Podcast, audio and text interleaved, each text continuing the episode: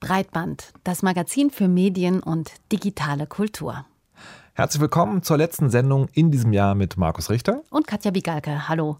Und in dieser letzten Sendung in diesem Jahr soll ein Experiment stattfinden. Mit einem Medienthema, das etwas untergegangen ist 2016 zwischen Fake News, Pokémon und Überwachung. Die Aufarbeitung des NSU und die Rolle der Medien darin. Zwischen September 2000 und April 2007 wurden in Deutschland zehn Menschen umgebracht, acht türkischstämmige Männer, ein griechischstämmiger Mann und eine Polizistin. Die mutmaßlichen Täter, der nationalsozialistische Untergrund NSU, eine Vereinigung rechtsradikaler Terroristen.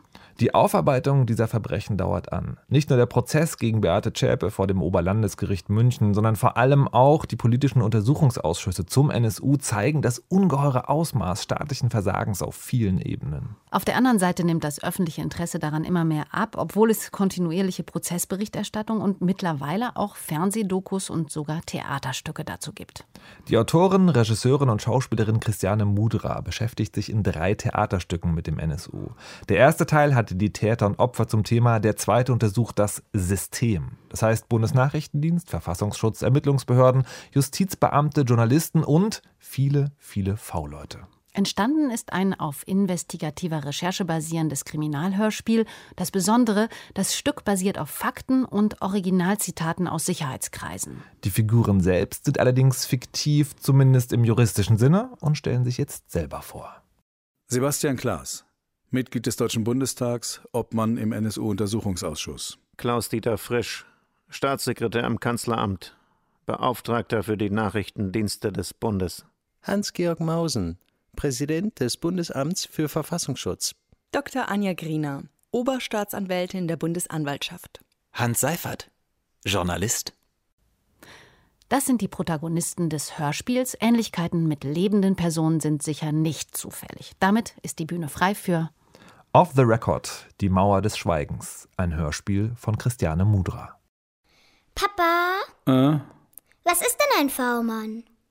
Das ist ein Verbrecher, der andere Verbrecher beim Geheimdienst verpetzt. Aber warum macht er das? Weil er Geld dafür bekommt. Hm. Aber wenn die Verbrecher seine Freunde sind, warum lügt der V-Mann den Geheimdienst nicht einfach an? Papa! Hm? Äh, Du sollst nicht lügen. Aber er, er ist doch ein Verbrecher. Stimmt. Vielleicht lügt er den Geheimdienst einfach an. Und wenn der Geheimdienst das merkt? Dann ist es zu spät.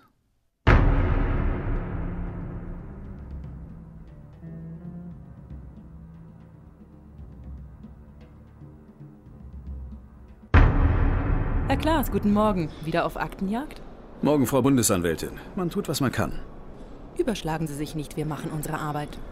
Von einem bayerischen Polizeibeamten musste ich kürzlich hören, mir sind die Hände gebunden, das ist politisch. Können Sie mir das erklären? Ich habe lediglich ein gewisses Verständnis für diese Art der Nichtbefragung von Zeugen. Die Politik ist nicht mein Fach. Naja, immerhin sind Sie weisungsgebunden. Oder haben Sie sich entschlossen, das NSU-Verfahren so schlank zu halten und sich auf den Unsinn einer isolierten Terrorzelle von drei Personen zu versteifen? Das Netzwerk ist riesig, das wissen Sie doch. Sie ermitteln gegen neun weitere Beschuldigte. Wann erheben Sie endlich Anklage? Wir ermitteln seit 2011 bis zum Umfallen. Wir haben keine Anfasser. Im Gegensatz zu Ihnen brauchen wir Beweise. Sie haben ja nicht einmal die DNA der Beschuldigten in die BKA-Datenbank eingegeben. Wenn wir gewollt hätten, hätten wir sie in drei Tagen gehabt. Wie bitte? Hören Sie auf, sich auf den Generalbundesanwalt zu versteifen. Der Fisch stinkt vom Kopf.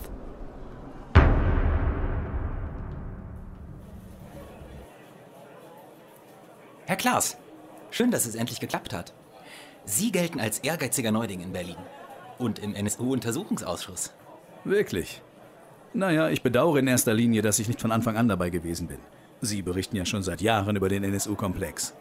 Auch wenn Ihr Blatt noch 2011 von Dönermorden sprach und die Täter in den anatolischen Bergen vermutete. Das. Äh, das war eine Kollegin. Ja, ich weiß. Verzeihen Sie, aber mich hat die einseitige Berichterstattung über die Mordserie lange beschäftigt. Bis ich herausgefunden habe, dass Sie Ihre Informationen fast ausschließlich aus den Sicherheitsbehörden beziehen. Finden Sie das nicht problematisch? Naja, alle Leitmedien haben ihre Hauptquellen in den Sicherheitsbehörden. Sonst würde ja der Leser nichts erfahren. Und seine Quellen verärgert man nicht, weil sie sonst versiegen, richtig?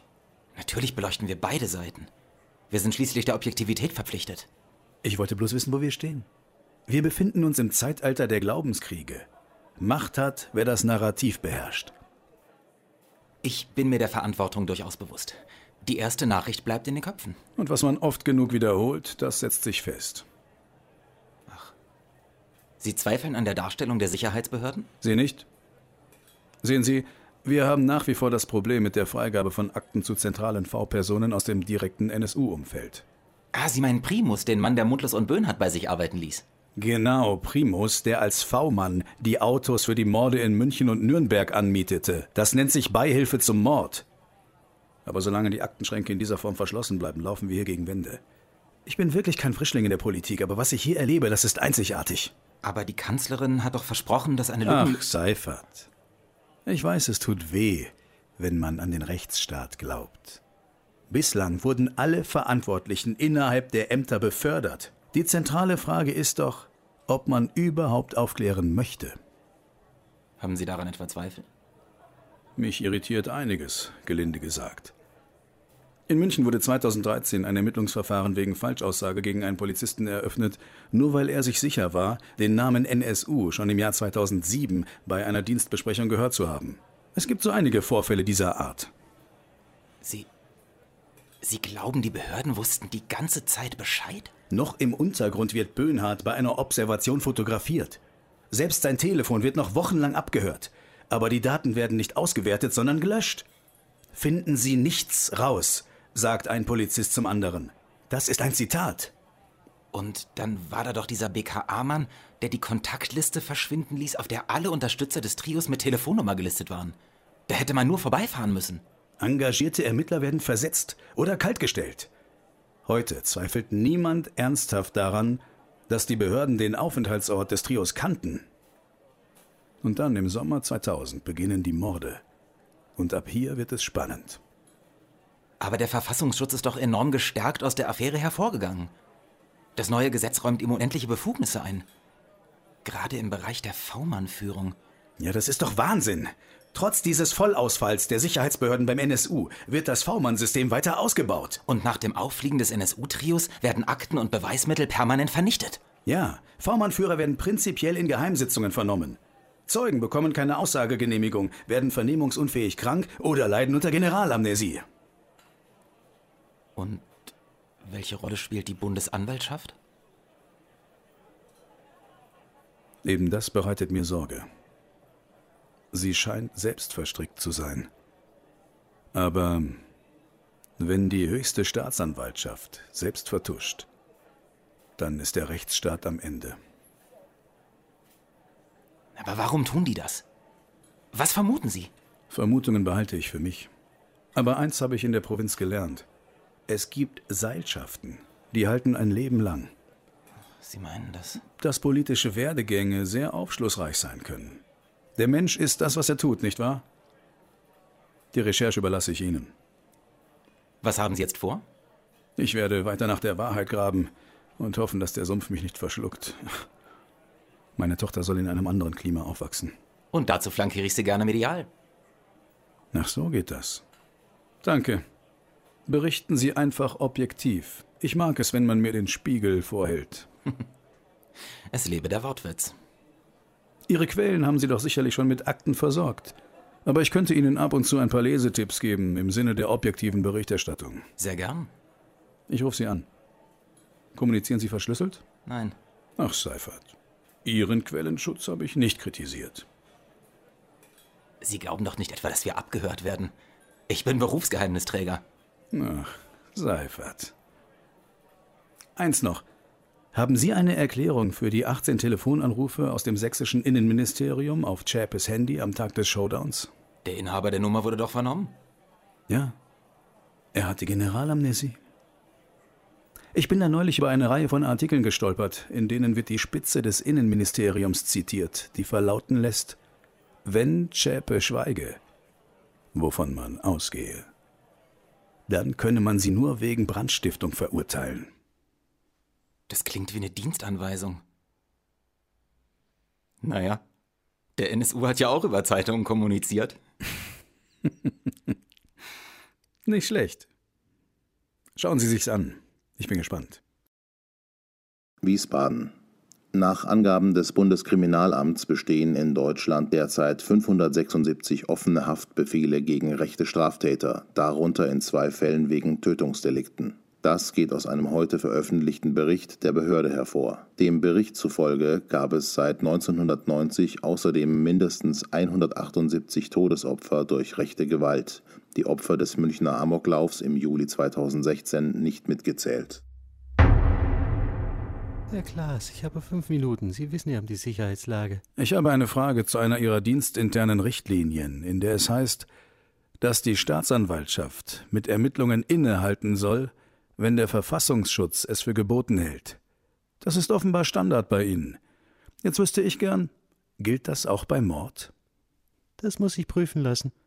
Gut. Außerdem geht es um die Akten zu V-Mann Primus. Ihre Informationspolitik ist eine Zumutung. Ihre Akten kommen grundsätzlich kurz vor knapp, sind völlig unsortiert. Wir bekommen Dinge, die wir niemals angefordert haben. Dafür fehlen die angeforderten Passagen. Einzelne Seiten werden komplett entfernt. Im Geheimbereich ist alles bis zur Unkenntlichkeit geschwärzt. Wir haben eine akute Gefährdungslage in Deutschland und keine personellen Kapazitäten für den Schnee von vorgestern. Der Wurmfortsatz des Schnees von vorgestern setzt alle paar Tage eine Flüchtlingsunterkunft in Brand. Herr Klaas, ich würde Ihnen gerne helfen, aber mir sind die Hände gebunden. Bei uns ist ein mögliches Strafverfolgungsinteresse dem Schutz der Quelle unterzuordnen. Ihre schutzbedürftige Quelle Primus ist ein gewalttätiger Fleischberg, der von Anfang an am selben Nazi-Stammtisch wie das Trio saß. Das steht in Ihren eigenen Akten. Er hat mit Waffen und Drogen gehandelt. Er hat Mundlos und Böhnhardt in seiner Firma beschäftigt, während Schäpe Dauergast in seinem Laden war. Er hatte das Paulchen Panther Motiv auf seinem PC. Er hat zufällig an zwei Mordtagen Autos angemietet, die zufällig nach München und Nürnberg gefahren sind. Nach dem letzten NSU-Mord hat er das Land verlassen und lebt heute in aller Seelenruhe in der Schweiz, wo er von ihrem Amt nachbetreut wird. Nach dem Auffliegen des Trios postet er Heil NSU offen auf Facebook. Mir kommen die Tränen vom Mitgefühl. Im Übrigen ist ein Dokument geheim, wenn die Kenntnisnahme die Sicherheit der Bundesrepublik Deutschland gefährdet. Alle weiteren Regelungen zur Einstufung von Verschlusssachen sind leider geheim. Sie finden selbst hinaus? 288 rechte Straftäter haben sich seit 2011 auf den NSU berufen. Was sagen wir der Bevölkerung? Das ist Ihr Job. München. Das Oberlandesgericht lehnt heute mehrere Beweisanträge der Nebenklage ab, die die Rolle des Verfassungsschutzes im NSU-Komplex zum Gegenstand haben. Außerdem erklärt das Gericht den Verfassungsschutzbeamten Andreas Temme für glaubwürdig. Temme hatte sich zur Zeit des NSU-Mordes an Halit Yozgat 2006 in Kassel am Tatort befunden und sagt aus, sich an nichts zu erinnern. Kaffee? Weiß, danke. Frau Dr. Griener, was gibt's Neues aus München? Die Nebenklage ist ruhig gestellt und das Gericht konzentriert sich wieder auf das Wesentliche, wie ich höre. Ja, sogar Andreas Temme wurde für glaubwürdig erklärt. Was? Dieser Verfassungsschützer aus dem Kasseler Internetcafé. Mhm. Mutig, mutig. Aber gut. Dann haben die Münchner Gespräche ja gefruchtet. Bei allem Respekt. Die Sache mit Temme war keine gute Idee. Die Indizienlage gegen ihn ist erdrückend. Schlecht geschlafen? Nicht schlechter als in den letzten fünf Jahren. Sie ist immer noch sauer wegen dem feindlichen Akt. Kennst du die Geschichte? Nein. Also, 2011 wollte die Bundesanwaltschaft wegen dieser Geschichte mit dem Kasseler Internetcafé den hessischen Verfassungsschutz durchsuchen. Der hessische Innenminister hat das als feindlichen Akt bezeichnet. Und wir wurden zurückgepfiffen, Herr Frisch. Das Ansehen der Bundesanwaltschaft leidet. Das kann nicht im Interesse der Bundesregierung sein. Außerdem sind wir völlig überlastet mit den Nachermittlungen und der Öffentlichkeitsarbeit. Wegen der Öffentlichkeitsarbeit spreche ich mit Achim. Der BND verfügt aus der Vergangenheit über juristisch abgesicherte Textbausteine, die in den letzten Untersuchungsausschüssen schon erfolgreich eingesetzt worden sind. Es ist nicht die PR. Uns fliegt gerade die Münchner Anklageschrift um die Ohren. Die Version der isolierten Terrorzelle glaubt niemand mehr. Sie hat schlecht geschlafen. Schlafen Sie gut? Hören Sie, wir haben das Verfahren wie besprochen schlank gehalten. Wir haben den Verfassungsschutz abgeschirmt, soweit es ging. Aber niemand hat damit gerechnet, dass immer neue Untersuchungsausschüsse eingerichtet werden. Sechs Stück haben wir aktuell zu bespaßen. Dazu den Prozess. Sowas gab es noch nie. Wovor haben Sie Angst? Temme ist unter hessischen Fittichen. Böhnhardt und Mundlos sind tot. Schäpe hat ihren Deal, die anderen sind aus der Schusslinie. Nur um Primus müssen wir uns kümmern. Der ist abgebrüht. Aber dumm. Und korrupt. Sehen Sie zu, dass Sie genug zahlen, Herr Mausen. Die Presse lässt nicht locker. Jetzt beruhigen Sie sich doch endlich. Meine Frau hat einen hervorragenden Kräutertee gegen Schlafstörungen. Ich besorge Ihnen eine Packung. Wir sind nicht zum Teetrinken hier. Klaus, hm. zur Aktenlage Primus. Wir schwärzen und verzögern maximal. Die Abgeordneten müssen die Akten bei uns im Geheimschutzraum einsehen. Notizen sind verboten. Aber nach der Corelli-Affäre kann ich nicht wieder den harten Knochen geben. Der Innenminister steht uneingeschränkt hinter dir. Wir warten ab. Ich werde nicht zurücktreten. Ja, wozu auch? Das Interesse in der Bevölkerung tendiert gern null. Unsere Informationsstückelung hat sich bewährt. Ich nenne das immer das Luftballonprinzip. Wenn man Probleme schön langsam und schrittweise entweichen lässt, dann bleibt der große Knall aus. Aber es stinkt schön lange. Hans-Georg, die Leute haben die Nase voll. Inzwischen hat doch jeder normale Mensch den Überblick und das Interesse am NSU verloren. So, jetzt möchte ich noch mal einen Toast aussprechen. Frau Dr. Griener, meine Hochachtung. Die Proforma-Ermittlungsverfahren gegen die neuen Beschuldigten, also die Unterstützer des NSU, die sind ja medial völlig in der Versenkung verschwunden. Großartig. In Kürze verjähren die Straftaten und die Öffentlichkeit hat nichts gemerkt. Das war wirklich eine Glanzleistung von Ihnen. Freu dich nicht zu früh. Die Presse schreibt in letzter Zeit von Strafvereitelung im Amt. Ja? Meine Mitarbeiter lesen alles. Und wo sind die Beweise? Mein Gott, bin ich froh, dass wir zum Schutz unserer Mitarbeiter das neue BND und das neue BRV-Gesetz durchgeboxt haben. Ja, ich als Staatssekretär. Ich kann ja nicht zulassen, dass irgend so ein Staatsanwalt auf die Idee kommt, ich klopfe mal bei den Diensten an, weil es für das, was sie tun, keine Rechtsgrundlage gibt. Hans-Georg. Hans-Georg. Hm? Wenn in München das Urteil gesprochen ist, dann lassen wir die Ausschüsse einschlafen, dann ist Ruhe und der Wahlkampf beginnt. Die Sache ist nicht ganz wasserdicht. Meine Rede. Sie sitzen in Ihrem Elfenbeinturm. Ich bin da draußen und höre, was die Presse redet. Weiß der Kuckuck, was Sie mir noch alles verschweigen. So wie die 22 Handys von V-Mann Corelli in Ihrem Panzerschrank. Wir hatten keine Ahnung. Dafür haben Sie Corellis Besitz nach seinem mysteriösen Diabetestod aber schnell in Sicherheit gebracht. Und dann wollten Sie noch unter falschen Namen beerdigen. Wir sind doch keine Bananenrepublik. Klaus! Corelli hat doch mit dem NSU überhaupt nichts zu tun. Herr Frisch, ich bin nicht der Untersuchungsausschuss. Und wir hatten wirklich keine Ahnung von den 22 Handys. Ihre V-Männer und Ihre V-Mann-Führer, nein, Ihre ganze Behörde ist eine Zeitbombe! Und Sie sind weisungsgebunden! Wie redet die mit uns? Wir brauchen die Bundesanwaltschaft, das weißt du. Und sie braucht uns. Was meinst du? Die Bundesanwaltschaft hat noch 2014 nach dem offiziellen Moratorium des Innenministeriums unausgewertete Beweismittel vernichtet. Unter anderem ein Adressbuch des Beschuldigten Jan Werner, in dem die Kontaktdaten des Trios gestanden haben dürften. Wenn die Kriener so weitermacht, steche ich das an die Presse durch. Hans-Georg, so kenne ich dich ja gar nicht. Tja, ich habe da noch etwas für dich den Vorgang 7840 geheime Verschlusssache. Ich höre. Das LKA Berlin hat auf ausdrücklichen Wunsch des Generalbundesanwalts seit 1993 V-Personen in Sachsen geführt. 2000 wurde eine V-Person trotz massiver Bedenken des LKA von der Bundesanwaltschaft wieder akquiriert. Was? Das ist nicht erlaubt. Es kommt noch besser. Eine dieser V-Personen ist ein alter Bekannter. Thomas Starke. 1998 hat er dem NSU-Trio TNT besorgt und die drei im Untergrund versteckt. Das ist Unterstützung einer terroristischen Vereinigung. Genau. Jetzt stell dir mal vor, wenn jetzt herauskäme, dass Starke schon 1998 mit dem Segen der Bundesanwaltschaft geführt wurde. Das ist eine Bombe. Ob sie explodiert, liegt an uns.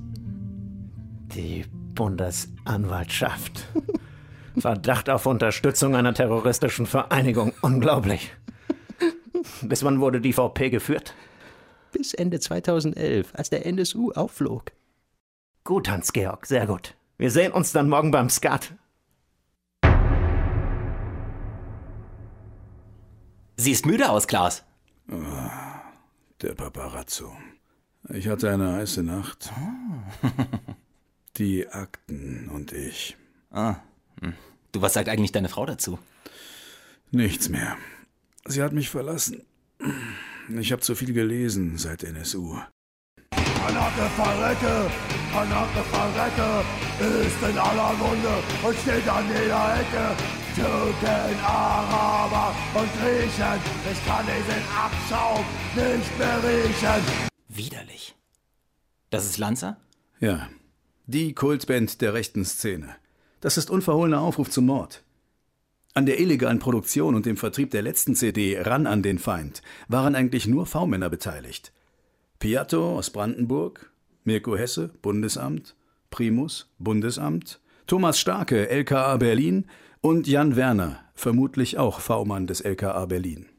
Scheiße. Jeder Steuerzahler hätte ein Belegexemplar verdient. Und obwohl die Band als kriminelle Vereinigung verurteilt wurde, findet man alle Songs problemlos auf YouTube? Hm. Scheiße. Im Lanzer-Prozess wurden drei Verfahren abgetrennt und ohne jegliche Rechtsgrundlage eingestellt. Primus, Starke und Werner. Was wiederum für Werners V-Mann-Tätigkeit spricht. Aber keiner weiß, wer die CD-Produktion finanziert hat. Werner sagt, er sagt, er habe sich das Geld von einem Polen namens Cobra geliehen, den er in einem Tattoo-Studio kennengelernt hat. Sehr überzeugend. Ja. Es gibt aber auch noch eine andere Aussage, und da heißt es, Werner habe sich das Geld von Starke geliehen. Was, wenn Starke der Geldkurier für den NSU war? Starke, VP des LKA Berlin auf ausdrücklichen Wunsch des Generalbundesanwalts. Was? Ja, ja. Das wirft ein ganz neues Licht auf die Staatsanwaltschaft, nicht wahr? Starke hat schon für die Stasi gearbeitet. Er war mit Schäpe liiert. Er war mit Werner Blatt und Anna Chef in Sachsen. Er hat dem Trio Sprengstoff besorgt und eine Wohnung und vieles mehr. Und er hatte definitiv keine 30.000. Hier, nimm den Stick und lies. Beeil dich, wir sehen uns morgen. Ich hab noch eine Frau. Und hier hast du eine Story. Und was für eine. Berlin. Die neonazistische Terrororganisation NSU hat offenbar die Plattenproduktion der als kriminelle Vereinigung verurteilten Rechtsrockband Lanza finanziert. Rechercheergebnisse des Terrorismusexperten Hans Seifert belegen, dass 30.000 Euro für die Produktion der Platte Ran an den Feind offenbar aus Banküberfällen des NSU stammen und von einem V-Mann des LKA Berlin übergeben wurden. Bekannt war bereits, dass eine große Zahl von V-Männern verschiedener Bundesbehörden an Produktion und Vertrieb der Lanzerplatte beteiligt waren. Terrorismusexperte Seifert spricht deshalb von einer staatlichen Plattenproduktion. Herr Mausen, die Vorwürfe wiegen schwer. Der Zusammenhang wäre zu romantisch.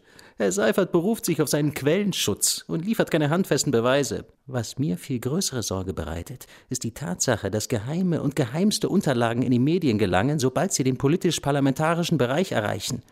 In der akuten Lage sind die Nachrichtendienste kaum noch imstande, die Sicherheit zu garantieren. Abend, Hans-Georg. Entschuldige die Verspätung. Ist Achim schon da? Der prüft seit Stunden die BND-Erkenntnisse zu Lanza. Wir haben die Skatrunde auf nächste Woche vertagt. Was? Dein Statement war erstklassig. Ich weiß, dass du eine schwere Zeit durchmachst an der Spitze des BFV. Aber wir haben dich geholt, weil du genau der Mann dafür bist. Krisenfest und absolut loyal. Die Kollegen sind dir sehr dankbar. Klaus, selbst ich überstehe all die Skandale nicht.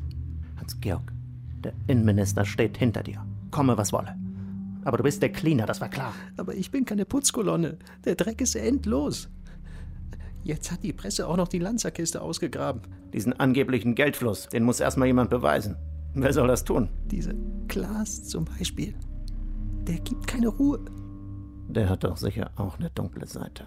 Ja, er schläft auf dem Grundgesetz.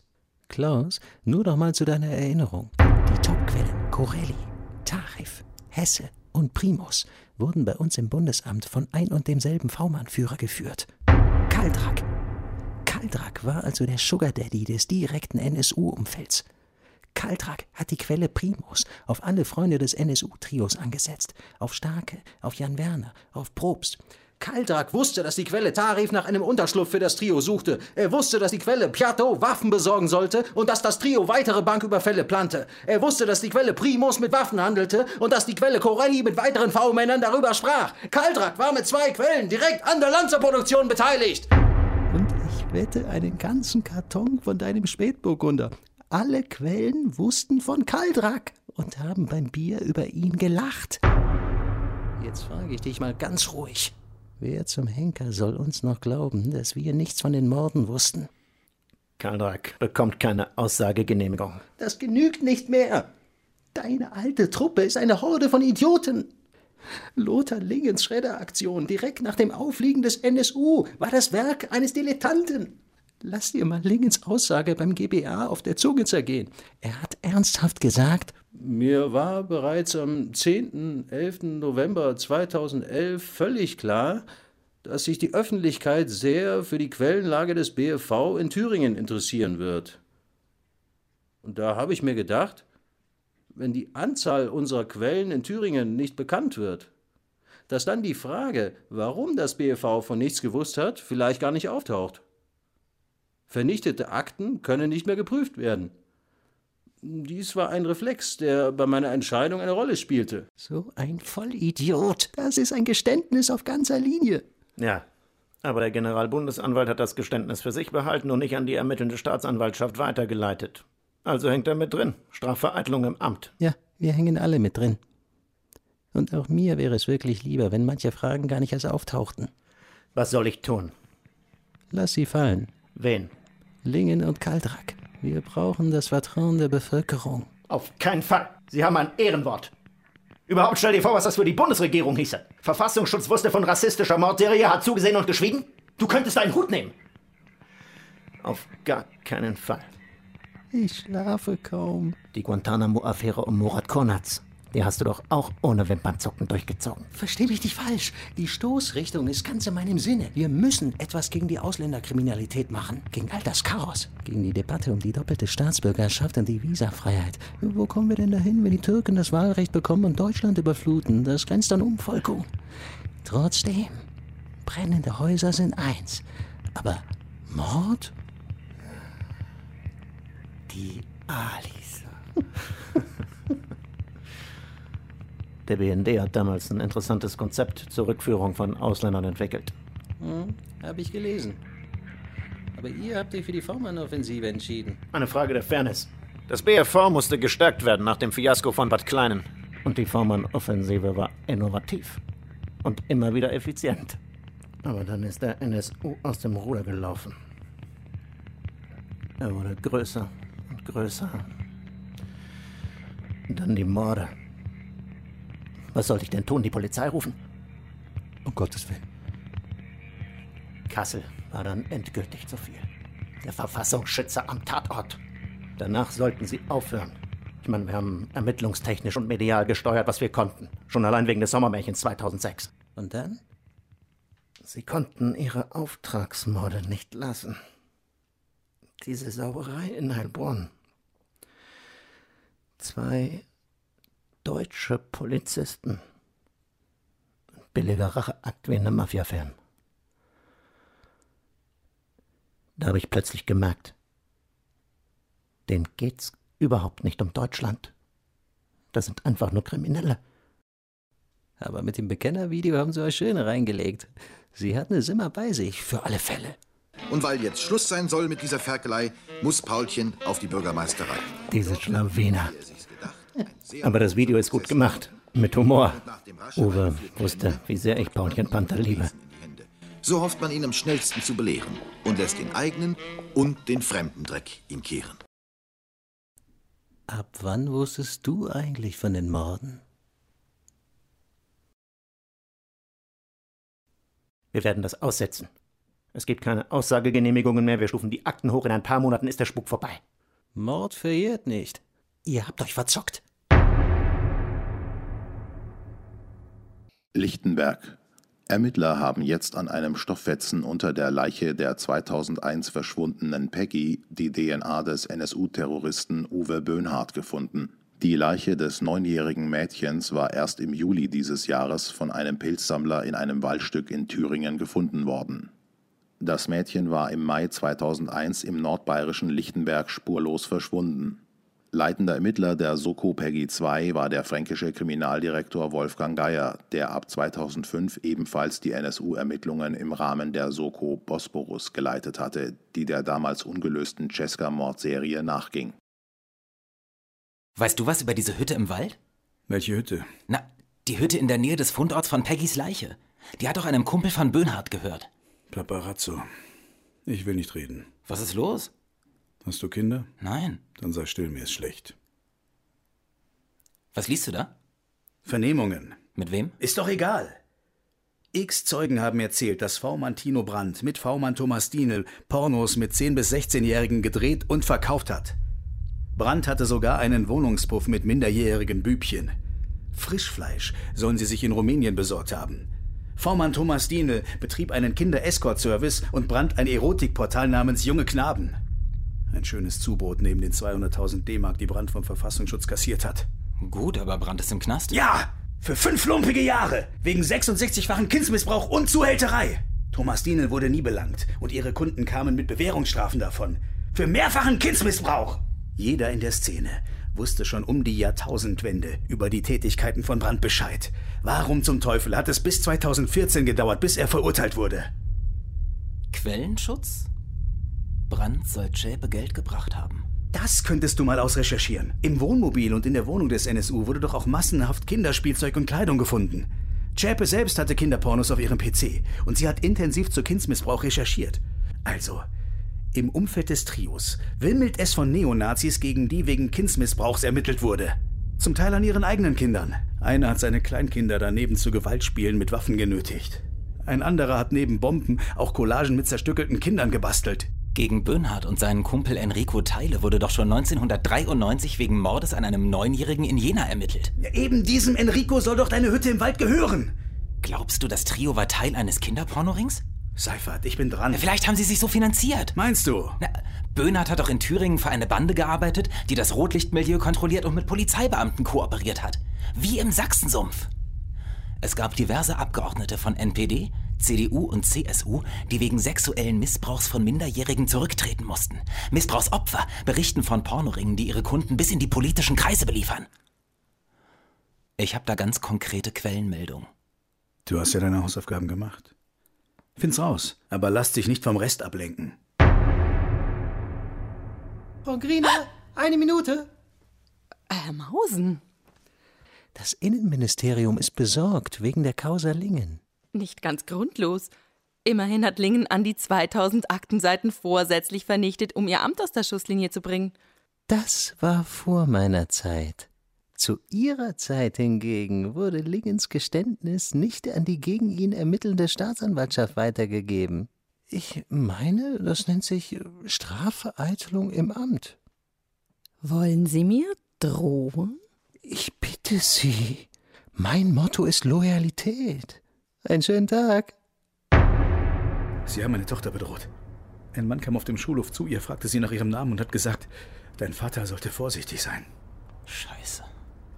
Du, du musst was Großes machen, sofort. Die Ermittlungsverfahren gegen neun weitere beschuldigte NSU-Unterstützer, die verjähren in den nächsten Wochen. Und wir erfahren nicht einmal, wann genau. Die Bundesanwaltschaft wird rechtzeitig Anklage erheben. Wer sagt das? Die Griener. Das glaubst du? Die hatten fünf Jahre Zeit. Was glaubst du denn, warum wir die Bundesanwälte während des laufenden Prozesses ständig als Zeugen im Ausschuss hören müssen? Weil die ihren Job nicht machen. Ich kann nichts schreiben, was rein spekulativ ist. Spekulativ? Die Verjährungsgefahr ist keine Verschwörungstheorie, sondern Fakt. Kannst du das nicht mehr unterscheiden? Du sollst informieren und nicht selektieren, also thematisiere es einfach, verdammt! Das kriege ich in der Redaktion nicht durch. Ich Idiot. Klar. Man verärgert seine Quellen nicht, weil sie sonst versiegen. Das ist nicht meine Entscheidung, Sebastian. Ich flankiere dich, wo es geht. Gut, Mr. Scoop. Ich habe Fakten für dich. Komm heute Abend in mein Büro. Karlsruhe, Vertreter der Nebenklage im Münchner NSU-Prozess haben heute Strafanzeige gegen die Bundesanwaltschaft gestellt. Vor wenigen Tagen war bekannt geworden, dass die Bundesanwaltschaft trotz des Vernichtungsmoratoriums des Bundesinnenministeriums wichtige Beweismittel zu dem Beschuldigten Jan Werner vernichtet hatte. Werner war im NSU-Prozess am Münchner Oberlandesgericht bereits als Zeuge vernommen worden. Außerdem hatte die Bundesanwaltschaft selbst ein Ermittlungsverfahren gegen Werner im NSU-Kontext eingeleitet.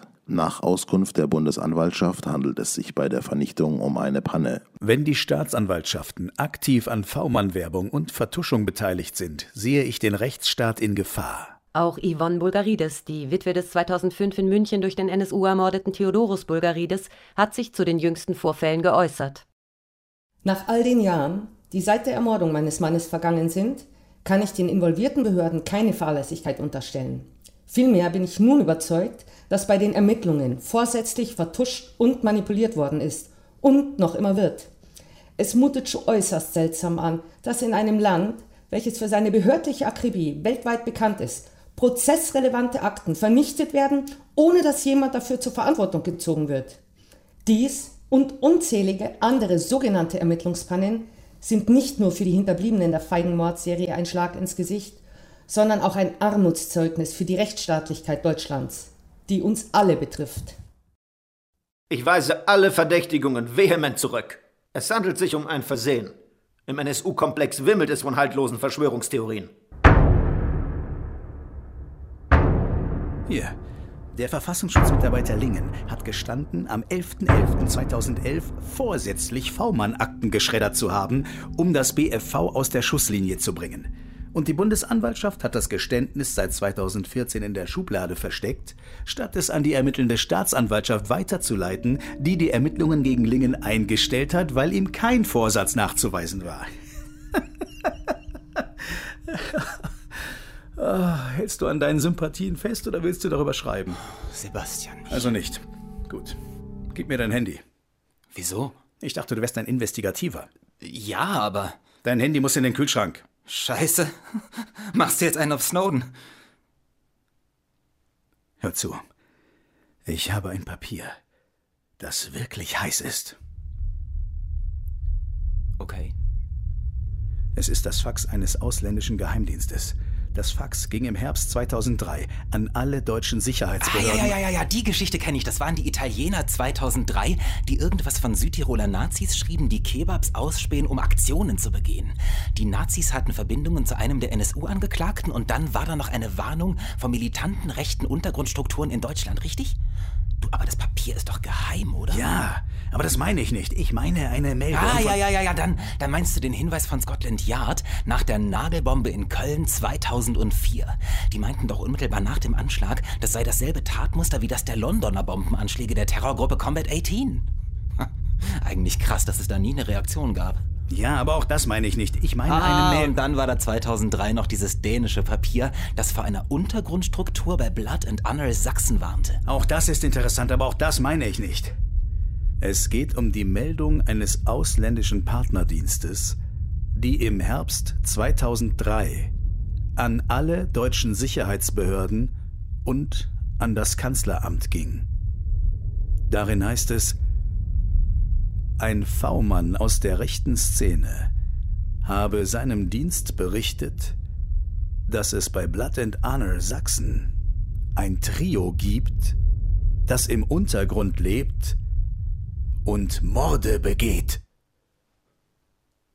Das ist nicht dein Ernst. Das ging an alle deutschen Sicherheitsbehörden? Ja, und an das Kanzleramt. 2003? Ja.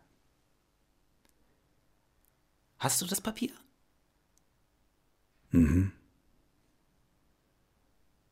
Sei vorsichtig. Behalt es für dich, ja? Die Sachen sind an einem sicheren Ort. Wenn mir etwas zustößt, werden sie an die Öffentlichkeit kommen. Frisch will mich treffen. Was, der Spin-Doktor? Ja. Ausgerechnet jetzt? Du wirst abgehört. Hier, dein Handy. Danke. Oh, oh, Scheiße. Beruhig dich. Ja, bitte? Okay. Ich bin gleich da. In meinem Büro wurde eingebrochen. Hm, lass mich raten.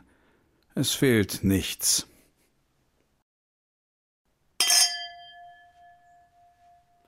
Prost. Auf die Verjährung. Ja. Das war knapp.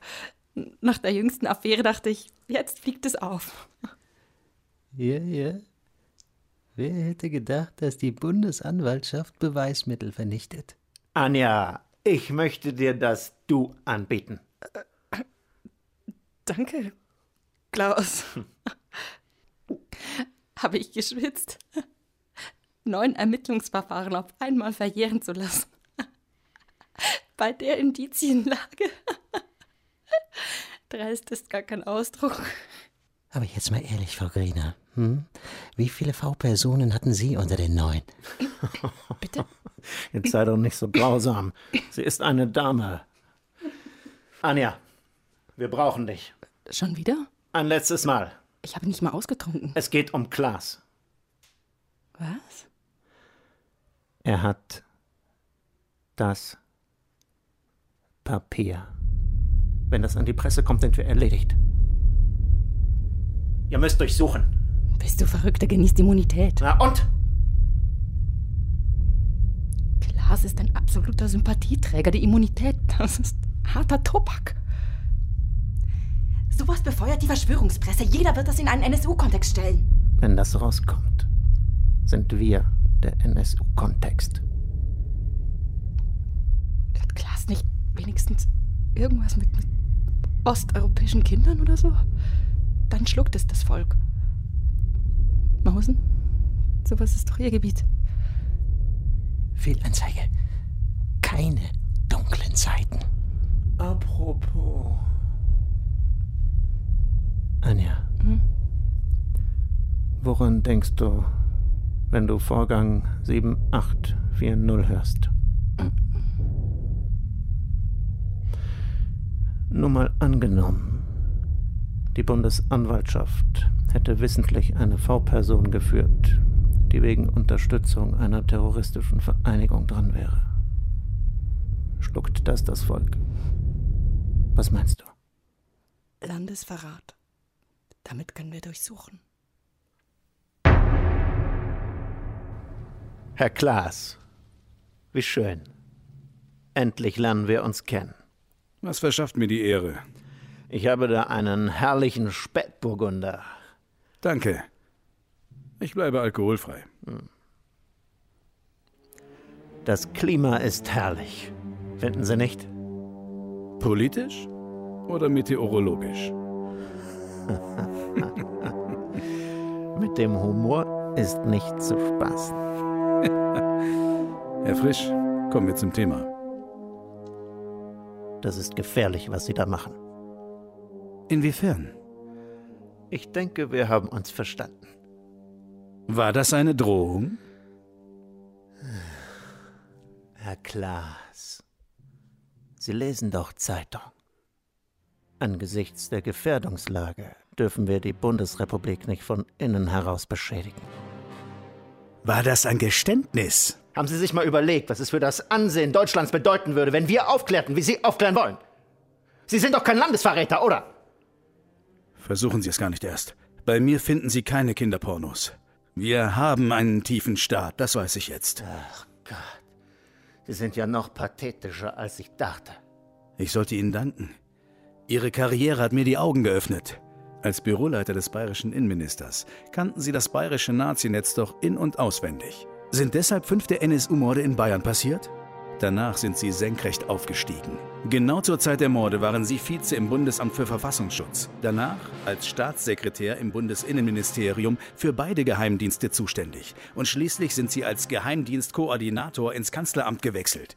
Sie saßen immer am Schaltpult, unsichtbar in zweiter Reihe. Und jetzt sind Sie der Kapitän und hebeln mit einer grenzenlosen Überwachungsoffensive schrittweise die Verfassung aus. Ich tippe, die Pressefreiheit kippen Sie noch vor dem Ruhestand. Bravo! Sehen Sie, Klaas, das Volk kann mit oder ohne Stimmrecht immer dazu gebracht werden, den Befehlen der Führer zu folgen. Das ist ganz einfach. Man braucht dazu nichts zu tun, außer dem Volk zu sagen, es würde angegriffen. Und den Pazifisten ihren Mangel an Patriotismus vorzuwerfen und zu behaupten, sie brächten ihr Land in Gefahr. Diese Methode funktioniert übrigens in jedem Land. Die Pressefreiheit stört mich nicht so besonders. Mein Lebenswerk ist die Mitgliedschaft Deutschlands in den Five Eyes. Wie laufen die Verhandlungen? Wir reformieren und reformieren, aber unsere Bündnispartner sind unzufrieden. All diese Geheimdokumente, die an die Öffentlichkeit kommen, all diese Kontrollgremien, die sie einsehen dürfen. Das ist ein massives Sicherheitsrisiko. Unser Problem ist diese fanatische Gewaltenteilung. Ich weiß auch nicht, warum die Geheimdienste in Deutschland mit so viel Misstrauen zu kämpfen haben. Schon mal an Gestapo oder Stasi gedacht? Ach, klar. Apropos Presse. Hm. Hm. Seifert wird ab Montag mein persönlicher Referent sein. Ich weiß nicht, ob er Sie informiert hat. Was? Er hatte heute Morgen Besuch von der Bundesanwaltschaft und wollte seine Quelle nicht offenlegen. Doch ein Spätburgunder? Das glaube ich nicht. Nimm es nicht persönlich. Sein Vater ist ein ehemaliger Skatbruder von mir. Er hat mich gebeten, den Jungen aus der Schusslinie zu nehmen. Sie haben ihm zu viel zugemutet. Ich habe die Information, dass Sie schon 2003 vor einer mordenden Nazizelle in Sachsen gewarnt wurden.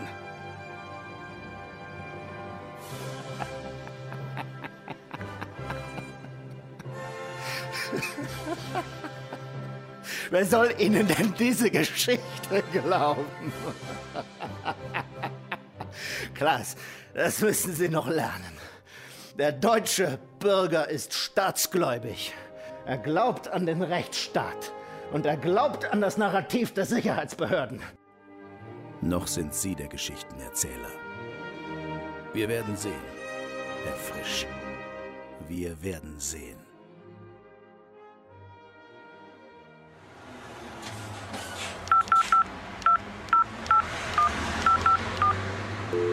Einen wunderschönen guten Tag, das ist die Mailbox von Hans Seifert. Du feiges Schwein.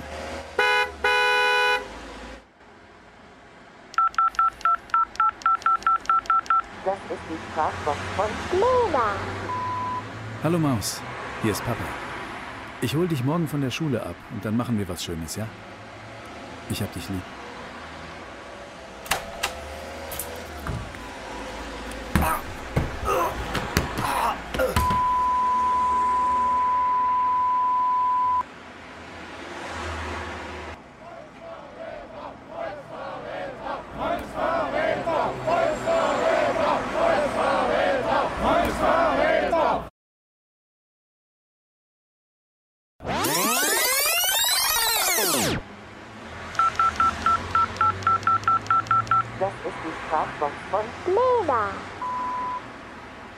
Maus, hier ist Papa.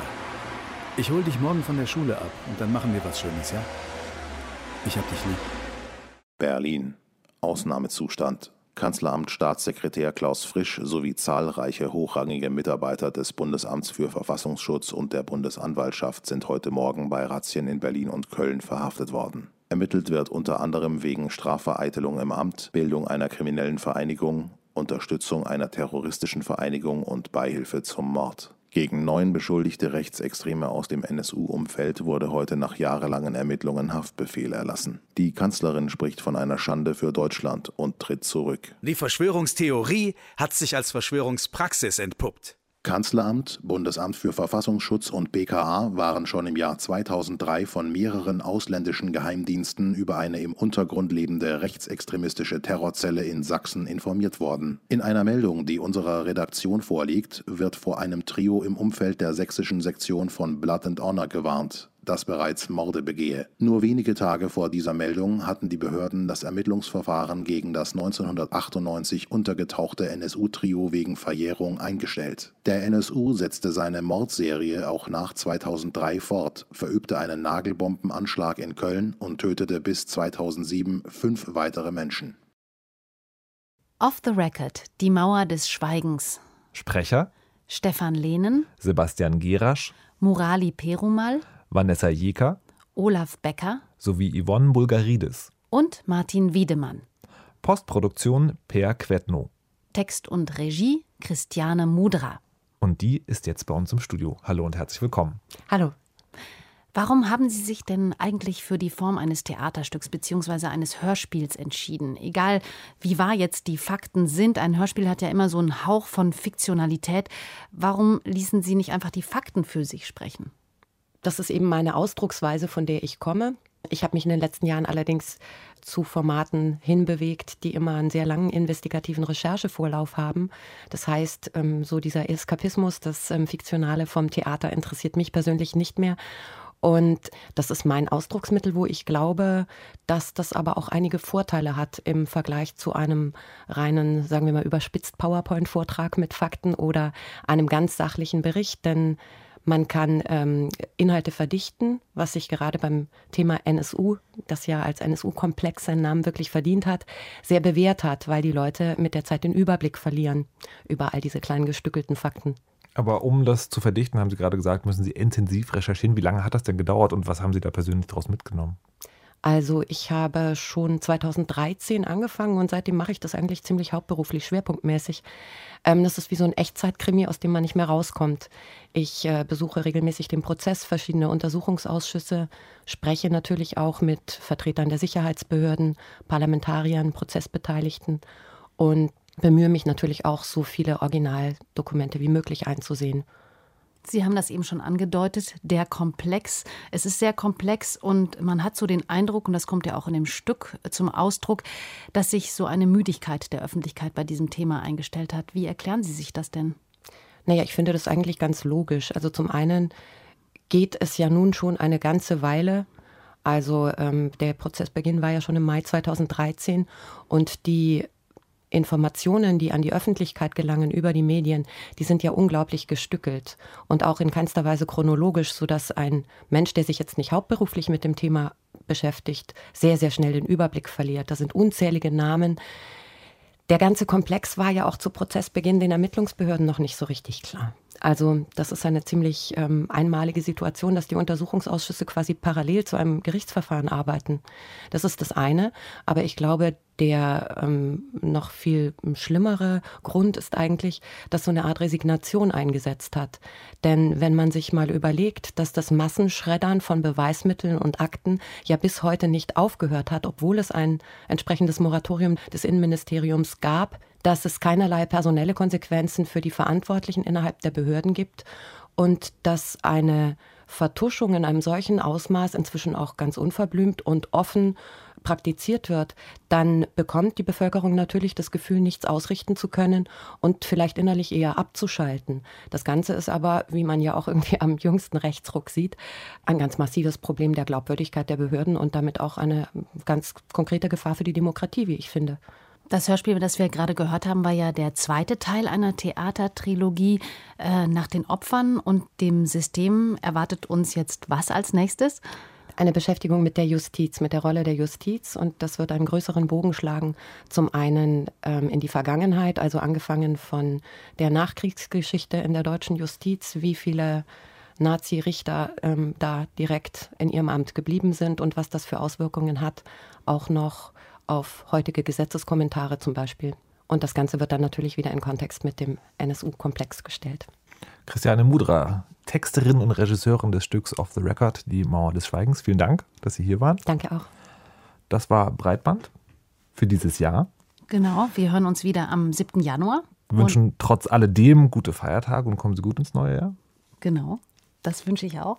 Sehr schön. Wir waren Markus Richter und Katja Wigalke und, und das, das war Breitband 2016. 2016. Tschüss. Tschüss.